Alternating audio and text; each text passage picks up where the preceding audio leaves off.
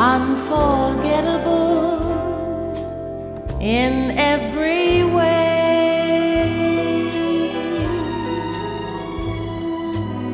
And forevermore, And forevermore, that's how you'll stay. that's how you'll stay. That's why, darling, it's incredible that someone so unforgettable Thinks that I am unforgettable too.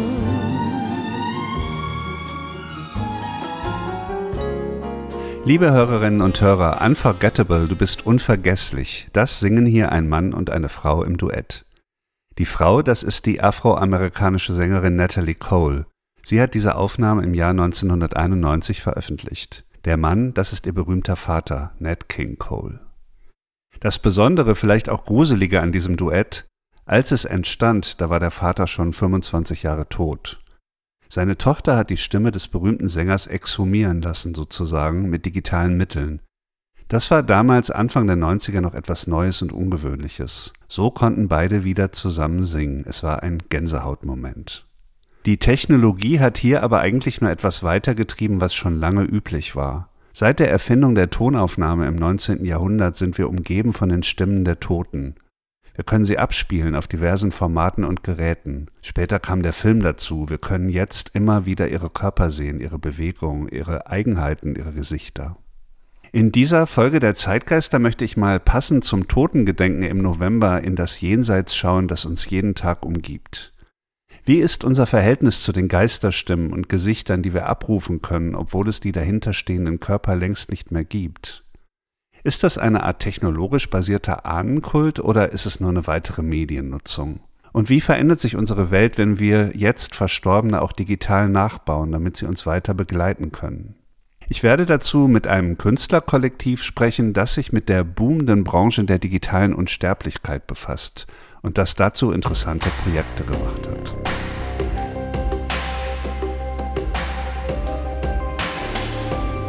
Zeitgeister, der Podcast für Musik, Kulturgeschichte und Gegenwart.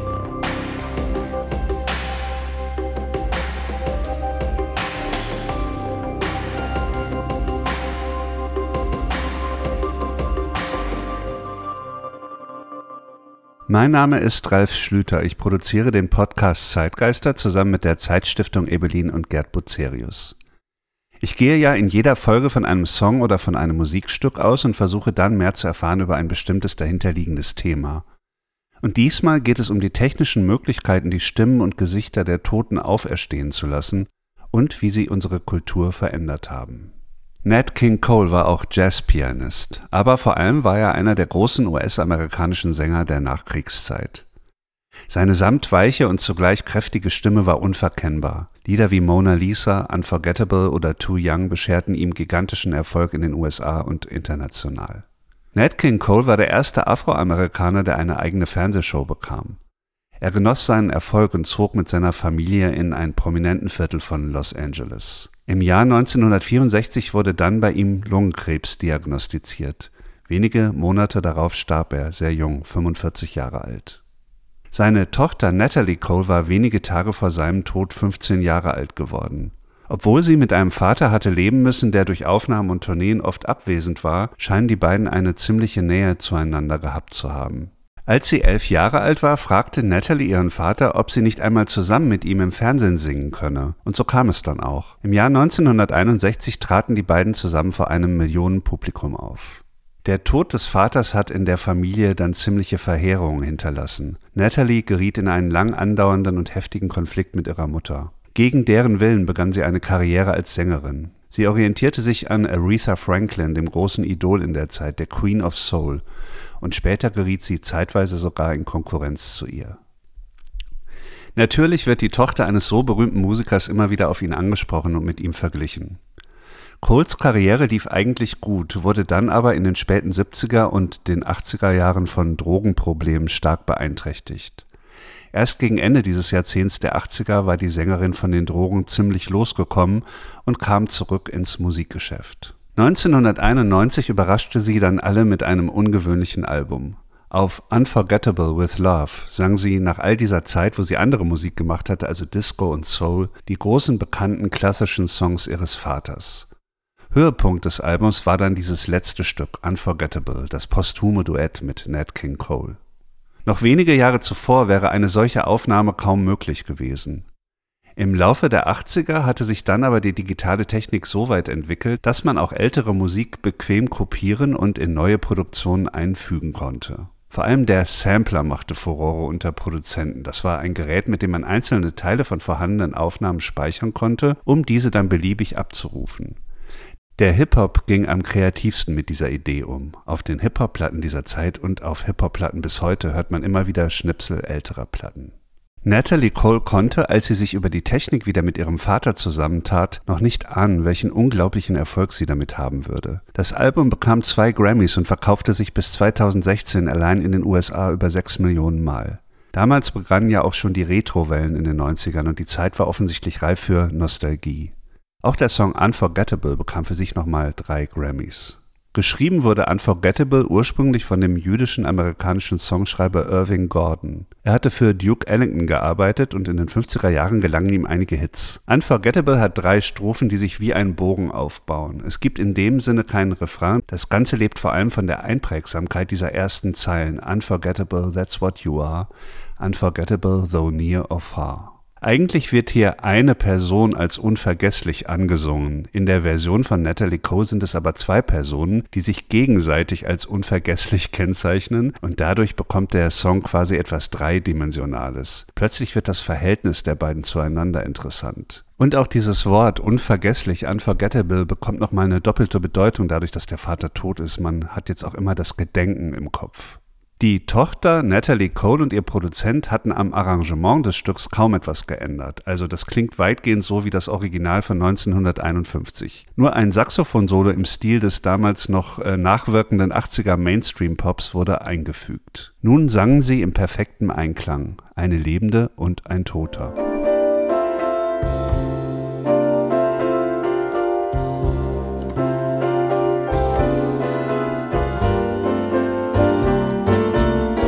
Unforgettable.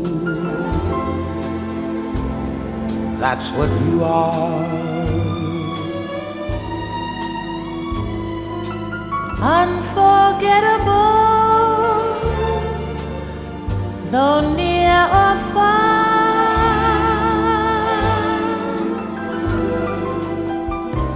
Like a song of love that clings to me how the thought of you does things to me.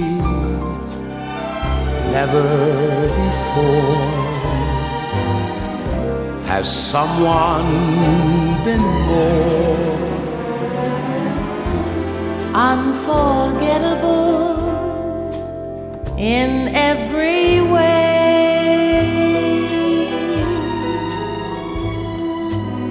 and forevermore. And forevermore that's how you'll stay. That's how you'll stay. That's why darling it's incredible that someone so unforgettable thinks that I am unforgettable too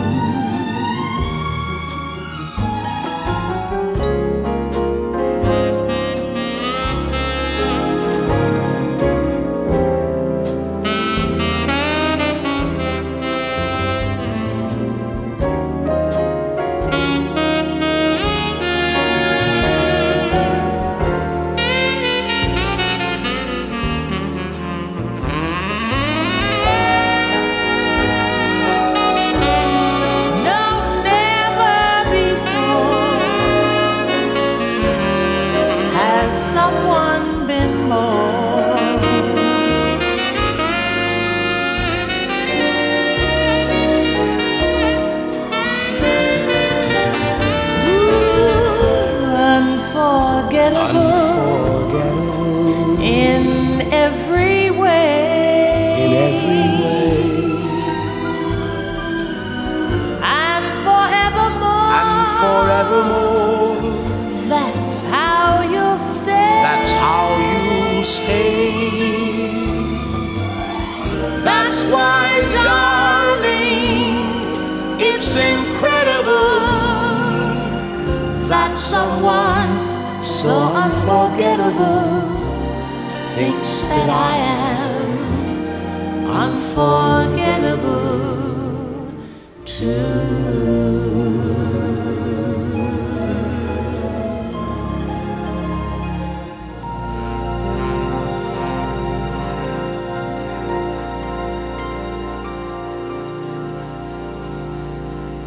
Dieser Podcast beschäftigt sich ja schon im Namen mit Geistern.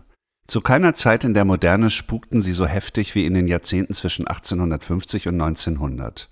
Es war die Ära des Spiritismus. Quer durch Europa und die USA rebellierten angesehene Bürgerinnen und Bürger gegen die neue Dominanz der Wissenschaft und der Vernunft. In spärlich beleuchteten Hinterzimmern, aber auch in den Palästen erhob sich ein Summen und Flüstern, ein Rascheln und Donnern, wie man es nie zuvor gehört hatte. Wenn es möglich wäre, in der Zeit zurückzureisen, ich wäre wirklich gerne mal damals bei einer Seance dabei. Das französische Wort Seance bedeutet eigentlich ganz nüchtern Sitzung. Man setzte sich mit wenigen Leuten an einen oft runden Tisch zusammen mit einer anonym gehaltenen Person, die sich als Medium bezeichnete. Die fiel dann während des Treffens in Trance und nahm Kontakt auf zur immateriellen, mutmaßlich von Geistern bevölkerten Welt. Die Teilnehmerinnen und Teilnehmer einer Seance wurden in der Regel darauf eingeschworen, nichts über die Vorgänge zu verraten, aber natürlich gibt es dennoch etliche Berichte darüber. Es gab dann sozusagen die einfachen Übungen, etwa ein Glas zu bewegen, ohne dass es jemand berührte, oder den Tisch, an dem alle saßen, zum Schweben zu bringen, ohne dass man sah, dass ihn irgendjemand anhob. Überhaupt schweben. Auf Seancen konnte potenziell alles ohne Berührung in die Luft erhoben werden. Auch Personen schwebten plötzlich im Raum. Es konnten aber auch sehr schwere Gegenstände leicht und leichte Gegenstände sehr schwer gemacht werden, was zu slapstickartigen Szenen führte, etwa wenn jemand eine Taschenuhr plötzlich nicht mehr hochheben konnte. Die wirklich spektakulären Nummern einer Seance hatten immer etwas mit Kontaktaufnahme zu tun, mit Wesen aus dem Jenseits. Es gab das automatische Schreiben, wenn das Medium plötzlich in einem Affentempo einen Text niederschrieb, der ihm quasi aus dem Off diktiert wurde. Viele Medien boten den Teilnehmerinnen und Teilnehmern der Seance an, Kontakt mit ihren liebsten Verstorbenen aufzunehmen. Eine besonders gruselige Variante davon war die sogenannte Direktstimmen-Seance, bei der das Medium in der Stimme des gewünschten Verstorbenen sprach. Eines der berühmtesten Medien der viktorianischen Epoche war der 1833 geborene Schotte Daniel Douglas Hume. Er war ein Virtuose der Seance, ein schöner Mann mit gelocktem Haar, der jahrzehntelang in den Salons ein- und ausging, um seine geisterhaften Spektakel zu zelebrieren.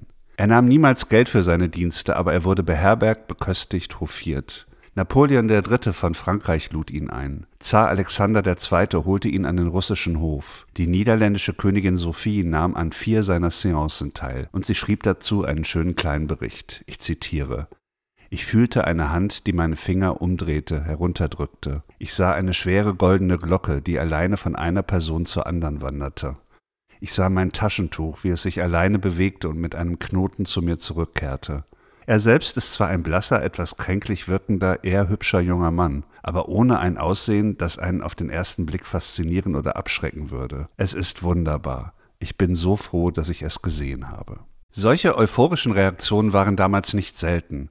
Aber natürlich waren diese Seancen insgesamt hoch umstritten. Immerhin war es sehr leicht, im Dämmerlicht einfach Zaubertricks aufzuführen. Viele dieser Tricks wurden dann auch irgendwann bekannt. Es gibt einen sehr schönen Bericht des britischen Biologen Thomas Henry Huxley über seine Teilnahme an einer Seance im Jahr 1874. Ich habe ihn leider nur auf Englisch im Netz gefunden und in den Show Notes verlinkt. Huxley beschreibt ziemlich nüchtern eine Seance mit dem Medium Mr. X. Der setzt einen Sessel in Bewegung und ein Teilnehmer, Mr. Y, bestätigt, er habe gespürt, wie dieser sich bewegte. Schließlich schwebt der Sessel auch auf den Tisch, angeblich ohne berührt worden zu sein. Huxley schlussfolgert am Ende seines Berichts, Mr. X habe Mr. Y als besonders leichtgläubig eingestuft und ihm den Sessel zugeschoben. Er schreibt, er habe selber bemerkt, wie Mr. X seine Muskeln angespannt habe, den Sessel also wohl auf den Tisch gehievt hat. Huxley schreibt dann ganz am Ende einen nüchternen Satz, meine Schlussfolgerung ist, dass Mr. X ein Betrüger und ein Hochstapler ist. Mich interessiert an diesen Seancen natürlich vor allem die Sache mit den Verstorbenen. Die eigene Mutter, den eigenen Vater im Jenseits zu kontaktieren, die Stimme noch einmal hören zu können, das war also eine Sehnsucht, ein Traum des 19. Jahrhunderts. An diesen Seancen nahmen ja eben nicht nur Spinner teil, das war keine Subkultur, jedenfalls nicht nur. Viele bedeutende Menschen aus Politik, Literatur, Philosophie, Naturwissenschaft besuchten diese Veranstaltungen, und auch wenn sie oft nachher darüber spotteten, war es doch ein Thema in der Gesellschaft. Ich finde es außerdem interessant, wie nah damals Okkultismus und die technisch-naturwissenschaftliche Welt in Wirklichkeit beieinander lagen. Eine Schülerin von Daniel Douglas Hume war Helena Petrovna Blavatsky, eine russische Adelige, die auf der Suche war nach neuen spirituellen Welten. Sie trat eine Zeit lang auch als Medium bei Seancen auf, später war ihr das zu albern, zu billig. Sie suchte eigentlich nach einer Fusion, nach einer Art religiös-spirituellen Essenz und sie gründete im Jahr 1875 zusammen mit Henry Steele Olcott in New York die Theosophische Gesellschaft. Zu deren Zielen gehörte es, ungeklärte Naturgesetze und die im Menschen verborgenen Kräfte zu erforschen. Zu den ersten Mitgliedern dieser Theosophischen Gesellschaft gehörte auch Thomas Alva Edison, der große amerikanische Erfinder und Geschäftsmann. Er hat über 1000 Patente in seinem Leben angemeldet unter anderem hat er wesentlich zur modernen Glühbirne beigetragen, dafür ist er berühmt, und er hat den Phonographen erfunden. Das war eines der ersten Geräte, das technisch in der Lage war, Stimmen aufzuzeichnen. Am 29. November 1877 hatte Edison das Gerät vorgeführt. Eine Membran übertrug, wenn man sprach, die Schwingungen durch eine Nadel auf eine Staniolfolie, die wiederum auf eine Walze gespannt war. Die eingeritzten Abdrücke konnten dann mit der gleichen Nadel durch Drehen der Walze wieder abgerufen werden. Ein paar Monate nach dieser Pioniertat im April 1878 trat Edison der Theosophischen Gesellschaft bei. Es gab also einen Austausch zwischen ihm und Blavatsky und Olcott. Der Erfinder, der rein technische Mensch, der neue Innovationen in die technische Welt bringt, war also durchaus interessiert an okkulten Kräften, mit denen er experimentierte. Und andererseits die Okkultisten Madame Blavatsky und Olcott fanden den neuen Apparat zur Stimmaufzeichnung interessant. Man sieht also, wie Technik und Spiritismus eine gewisse Verwandtschaft miteinander hatten, ganz am Anfang. Das Wissen um diese Verwandtschaft, um diese Nähe war dann auch noch lange vorhanden und spukte so durch die Kulturgeschichte. Jahrzehnte später, im Jahr 1924, beschrieb Thomas Mann in seinem Roman Der Zauberberg eine Seance im Sanatorium.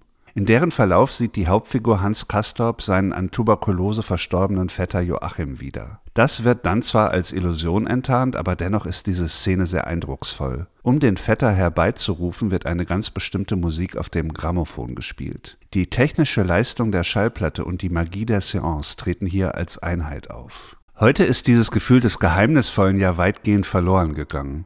Wir haben uns daran gewöhnt, von den Toten umgeben zu sein, und niemand findet das mehr wirklich geisterhaft. Es hat überhaupt nichts Unheimliches für uns, wenn wir uns an den Stimmen von Maria Callas oder Elvis, am Charisma von Amy Winehouse oder Heath Ledger erfreuen, obwohl all diese Menschen schon eine Weile tot sind. Natalie Cole mit Unforgettable hat das eigentlich zum Thema gemacht. Indem sie den toten Vater zum Duett bat, wurde alles noch einmal deutlicher und wir konnten es wieder spüren, was das eigentlich bedeutet. Vielleicht könnte man die Sache auch drehen und sagen, dass die Technik durchaus in der Lage ist, bestimmte Wünsche zu erfüllen, die man früher als emotionale oder gar spirituelle Bedürfnisse gesehen hätte. Heute hat unser ganzer Alltag etwas Magisches. Menschen aus früheren Zeiten würden das märchenhaft finden. Wenn wir ein Kaufhaus betreten, dann öffnet sich die Tür vor uns von selbst. Wir empfangen kleine Botschaften von anderen Menschen in Sekunden aus tausenden Kilometer Entfernung und wir fliegen und fotografieren die Welt von oben quasi mit dem Auge Gottes. Vielleicht kann man das Ganze aufgeklärte Magie nennen. Wir nehmen die sich öffnende Tür im Kaufhaus hin, weil wir wissen, wie sie funktioniert. Wir wissen, dass es Sensoren gibt, wir wissen, wie Belichtung funktioniert und wie Flugzeugmotoren gebaut sind. Und es ist auch längst klar, dass wir in dieser aufgeklärten Magie noch ganz andere Dinge zustande bringen werden.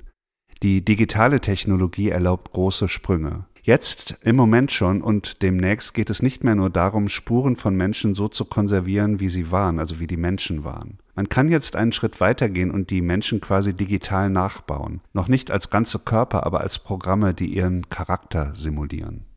Ich bin bei den Recherchen auf die Arbeit der Künstlergruppe Laokoon gestoßen. Die beschäftigt sich mit Digitalisierung und Gesellschaft. Vielleicht habt ihr ihr Projekt Made to Measure wahrgenommen. Dazu gab es auch einen interessanten Film in der ARD. Laokoon ist der Frage nachgegangen, was man mit den Daten, die Google über einen einzigen Menschen hat, alles anstellen kann. Laokoon hat sich auch mit der digitalen Rekonstruktion von Verstorbenen beschäftigt. 2020 erschien dazu das Buch Die digitale Seele. Es wurde in diesem Jahr unter dem Titel Vom Ende der Endlichkeit noch einmal veröffentlicht. Ich habe Hans Block in Berlin getroffen. Er ist eines von drei Mitgliedern von Laokoon. Ursprünglich kommt er vom Theater. Ich habe ihn nach den Recherchen und Erkenntnissen der Gruppe zur digitalen Seele befragt. Meine erste Frage war, mit welcher Grundidee, mit welcher Haltung Laokoon an digitale Themen herangeht. Also wir, die, die Gruppe Laokon, bestehend aus Cosima Terras, Moritz Riesewig und mir, Hans Block, wir arbeiten seit geraumer Zeit schon vor allen Dingen mit digitalen neuen Entwicklungen. Das heißt, wir recherchieren am Anfang und, und ins, uns interessiert am meisten die Frage, wie verändert sich eigentlich unser Menschsein, unsere Gesellschaft durch diese neue Technologie?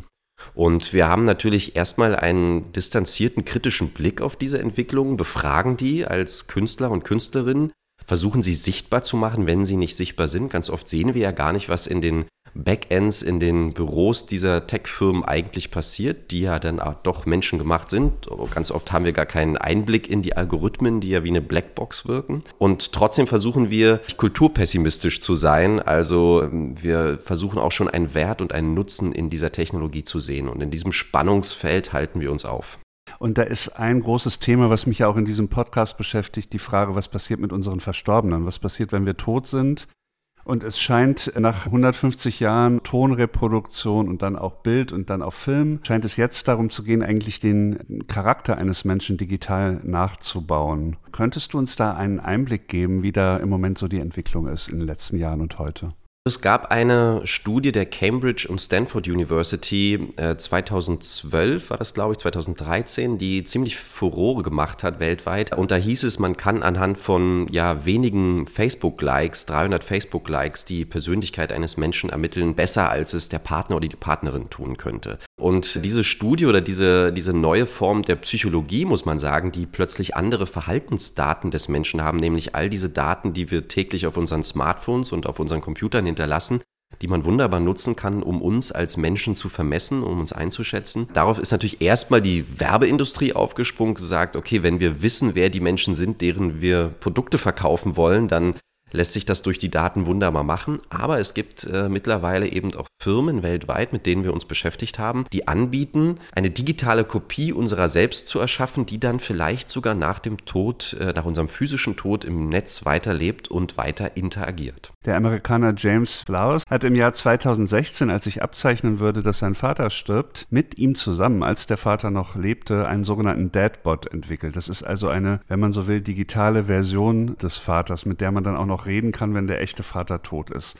Sie haben diesen Vlahos getroffen. Was hat der für eine Motivation? Ja, tatsächlich ist das gar nicht so eine klassische Silicon Valley-Geschichte, weil James Flowers war ursprünglich ein Journalist, der für einen Artikel der sprechenden Barbie über die Schulter geguckt hat. Also es gibt ja so diese klassische Barbie-Puppe und die haben dann eine entwickelt, die sprechen kann mit Kindern und er wollte herausfinden, wie funktioniert das und war in den Entwicklerstuben dieser, dieser Firma und hat sich dann angefangen dafür, dafür zu interessieren, wie diese, diese Sprachprozesse, diese automatisierten funktionieren. Wie kann Sprache erkannt werden? Wie kann auf Sprache algorithmisch reagiert werden? Wie kann ein Gespräch rekonstruiert werden?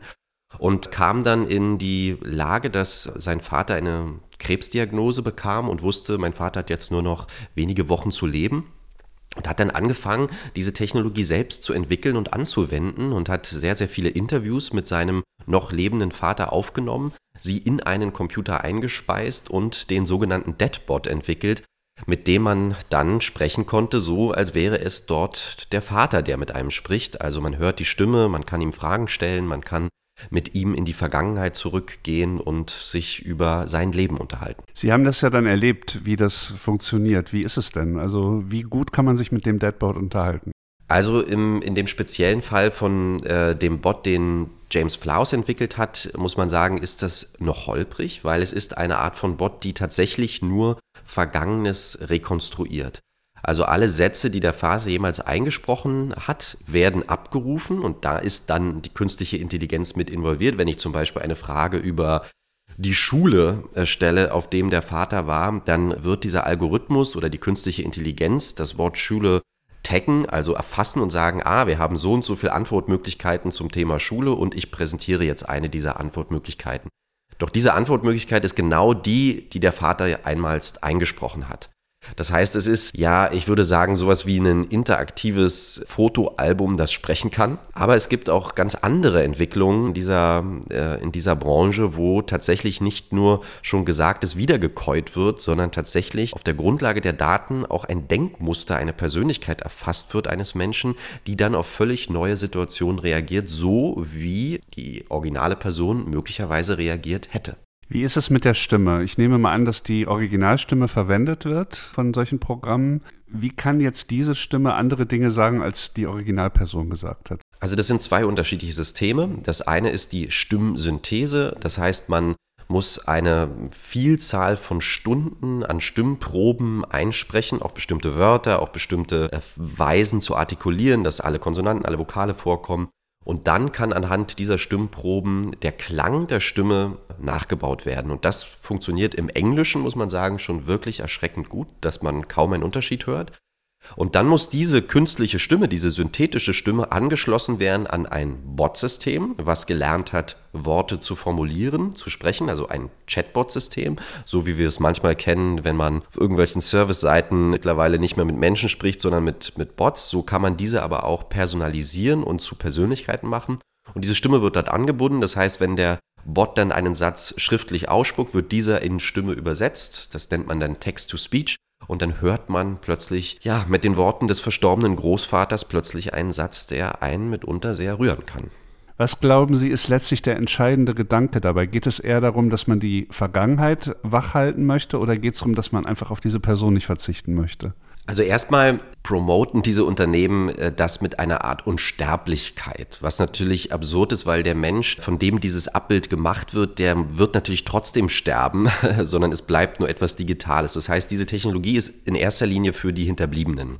Und ich glaube, dass man da sehr aufpassen muss, wie man als Hinterbliebener auf solche Technologien reagiert, weil es gibt beides. Es gibt die Fälle von Menschen, wo man, wo wir gesehen haben in unserer Recherche, dass es denen unglaublich gut tut, zum Beispiel nochmal Gedanken auszutauschen. Wie viele Menschen gibt es, die sich nach dem Tod eines geliebten Menschen sagen, hätte ich doch nochmal das zu ihm gesagt, hätte ich denn mich doch nochmal verabschiedet, hätte ich doch jetzt nochmal die Möglichkeit, ein letztes Gespräch zu führen.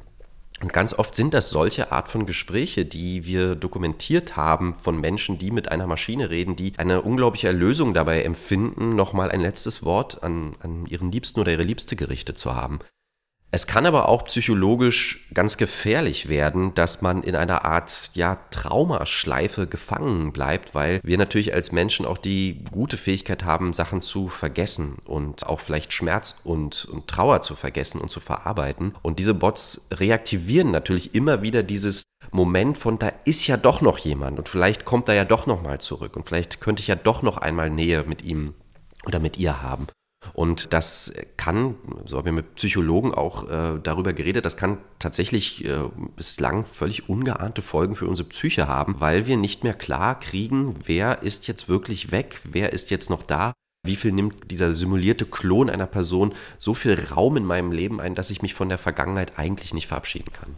Es gibt ja diese Aussage über die Moderne, die man immer wieder hört, dass äh, der Tod ein Tabu geworden ist. Wenn man jetzt mal ins Mittelalter denkt, wo der Tod öffentlich stattfand, viel präsenter war.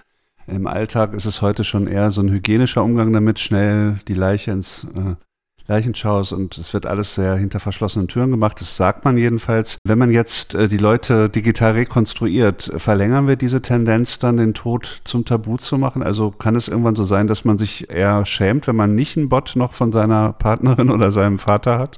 Ich würde sagen, nein. Also das hat uns tatsächlich überrascht, weil wir mit der Annahme in die Recherche gegangen sind, dass dort ja aus so einem Geiste des Silicon Valleys, es gibt diesen berühmten Satz von Peter Thiel, der sagt, man kann den Tod akzeptieren, man kann ihn leugnen oder man kann ihn bekämpfen. Da scheint ja so ein Spirit im Silicon Valley zu sein, dass man jetzt hm, ja so über Wasser bekommen hat, dass man auch den Tod noch irgendwie verhindern könnte durch das Einfrieren von Körpern, durch die Pillen gegen das Altern, durch das Blutspritzen von jungem Blut, um irgendwie diesen, dieses Verfallen aufzuhalten, das wir nur leider nur mal haben. Aber die tatsächlich die, die Realität ist dann doch eine andere, weil die Leute, die diesen Bot gemacht haben, die setzen sich viel intensiver und genauer mit dem Tod, mit der Erinnerung an diese Person auseinander, als wie es mittlerweile in so einer sehr effizienzgesteuerten westlichen Kultur, wo wir gerade mal zwei Tage frei kriegen vom Arbeitgeber, vielleicht mal drei, um irgendwie über so einen Trauern hinwegzukommen. Und dann ist aber auch schon wieder Business as usual. Dann muss es auch weitergehen, nicht so lange aufhalten mit diesem schrecklichen Tod. Und diese Technologie bringt das eher wieder auf, auf, auf das Tablett, auf, auf, auf, äh, auf so eine Plattform zu sagen, lasst uns mal darüber nachdenken, wie gehen wir eigentlich mit unseren äh, Menschen um, die bald sterben oder die gestorben sind. Und äh, das hatte eher den gegenteiligen Effekt. Also ich glaube, zu so einer Scham, dass wir uns gar nicht mehr trauen, dem Tod in die Augen zu gucken, führt das nicht. Hans Block ich fand vor allem diesen zuletzt geäußerten Gedanken interessant, dass Leute, die solche Programme an den Start bringen, sich ganz besonders intensiv mit der Frage auseinandersetzen, was das eigentlich ist, der Tod und die Toten.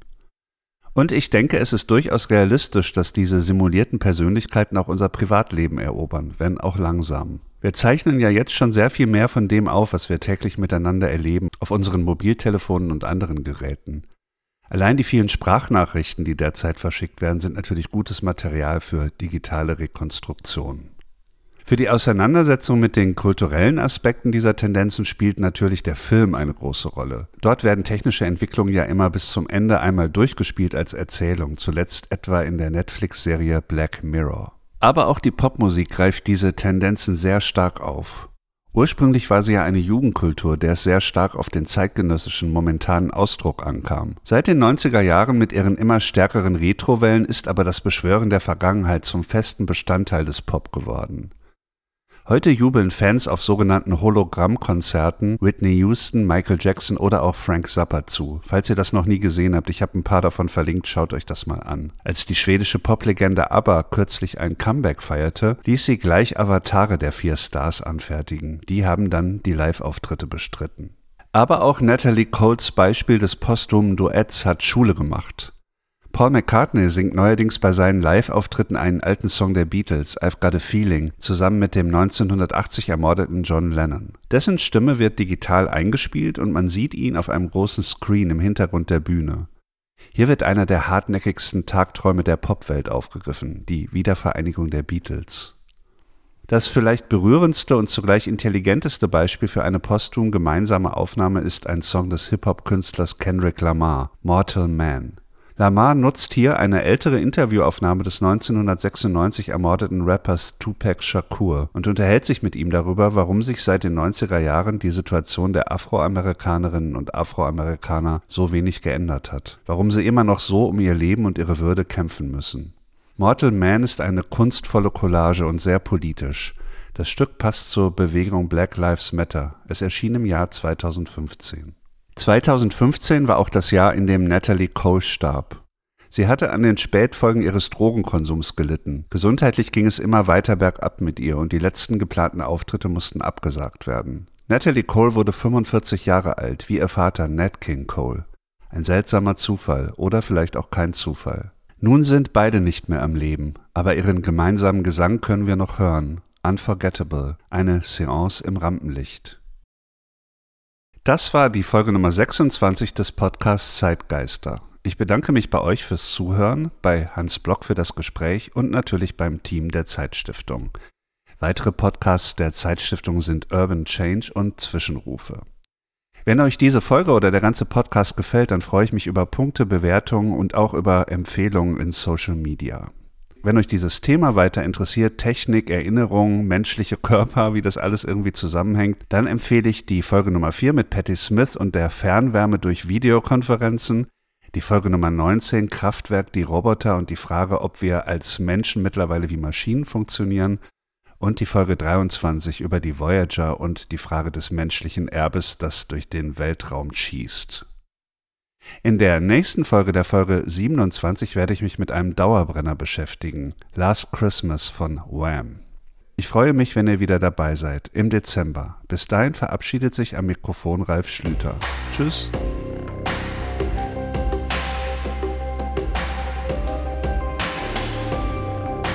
Zeitgeister, der Podcast für Musik, Kulturgeschichte und Gegenwart.